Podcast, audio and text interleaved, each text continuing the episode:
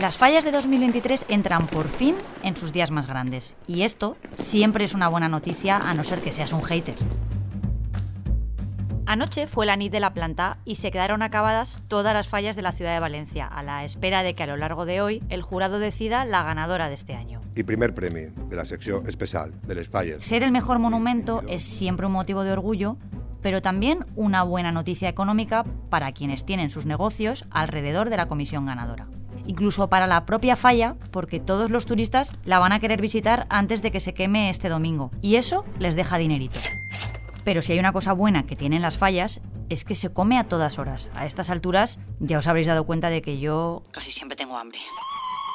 Soy Marta Hortelano y cada día, de lunes a viernes, quiero darte buenas noticias. Así que si necesitas un día sin sobresaltos, este es tu lugar seguro. Los buenos días un podcast diario para ponerte de buen humor. En Valencia hay instaladas ya 134 churrerías para que nadie se quede sin probar los churros, las porras y los buñuelos. Aunque el humo del aceite que hace falta para freírlos es un poco molesto, el olorcillo que se te queda en la ropa merece la pena por comerte un dulce. Sobre todo a ciertas horas de la noche, después de darlo todo en una de las verbenas que hay programadas o en el desayuno si madrugas para hacer la ruta fallera sin mucha gente. Te entona el cuerpo un chocolate calentito, la verdad. No voy a hacer un ranking de los mejores puestos, pero sí te quiero dar una buena noticia si eres celíaco y pensabas que te ibas a quedar sin probar estos regalos de la vida en forma de masa frita. Soy químico industrial, eh, a mi hijo se le ocurrió hacer churros sin gluten y la verdad es que salen bien. Prueba de ello son las colas que se organizan.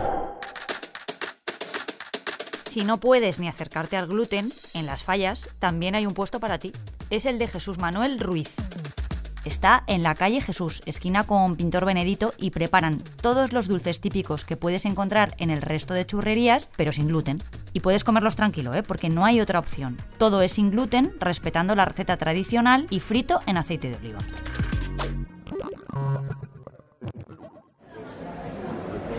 Para encontrar a los protagonistas de nuestra historia de hoy, además de conocerlos en este podcast, tan solo tendremos que dar un paseo fallero que nos lleve a la comisión García Lorca Olta, en el valenciano barrio de Malilla. No está en el circuito más céntrico, pero te aseguro que merecerá la pena alejarse un poquito del ruido. Allí está el artista fallero Raúl Martínez, más conocido como Chucky.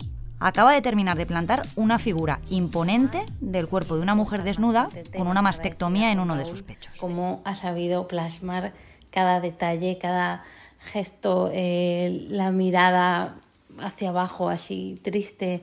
No sé, yo creo que, ha sido bastante real. Ella es Cristina Gómez, una mujer que a lo largo de estos meses ha contado en redes sociales su tratamiento contra el cáncer de mama.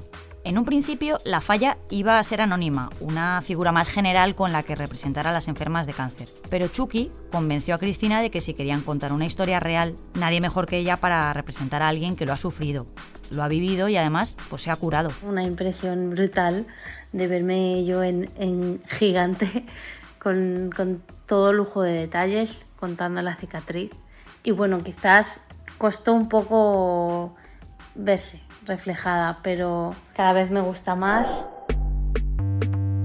El resultado es una falla con el nombre de Pit, pecho en valenciano, que presenta a una mujer desnuda que sujeta con su mano un gran corazón rojo y luce una gran cicatriz en el torso, fruto de la operación para eliminar el cáncer. Impresiona bastante porque sé, sé o soy consciente de, la repercusión que esto ha tenido y que tiene, entonces es como mostrarme al mundo al 100% yo y, es como abrirme una puerta a, quererme, a aceptarme y a valorarme, por supuesto.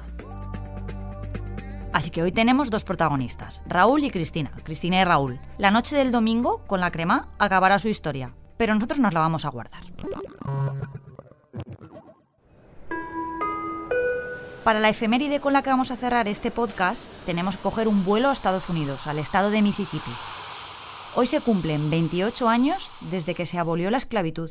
Sí, sí, me has escuchado bien. Solo 28 años, una barbaridad. Tal día como hoy, pero en 1995, se ratificó la decimotercera enmienda de la Constitución de los Estados Unidos, la que abolía de manera definitiva la esclavitud. suena a argumento de película de las malas, pero es que la cosa todavía es peor. El texto exigía que el secretario de Estado de Mississippi hiciera llegar una copia a los archivos federales para completar el proceso, y eso nunca sucedió. En 2013, dos estadounidenses se dieron cuenta de ello viendo la película de Spielberg Lincoln. Entonces se pusieron en contacto con las autoridades y se envió por fin la carta que completó el proceso. Así que la buena noticia es que en ningún territorio de los Estados Unidos la esclavitud sigue siendo legal. Voy a parar aquí, que me he puesto un poco intensa. Me voy a por unos buñuelos. Os dejo. Mañana más. Muchas gracias por escucharnos y gracias a ti, Marta. Gracias a ti. Recuerda que si te ocurre algo bueno y quieres contárnoslo, puedes escribir a losbuenosdías@lasprovincias.es. Este podcast ha sido escrito por Marta Hortelano, la edición es de Amalia Yusta y Paco Sánchez, el diseño sonoro de Rodrigo Ortiz de Zárate y la producción de Miquel Labastida y Andrea Morán. De lunes a viernes te esperamos en la web del periódico o en tu plataforma de audio favorita.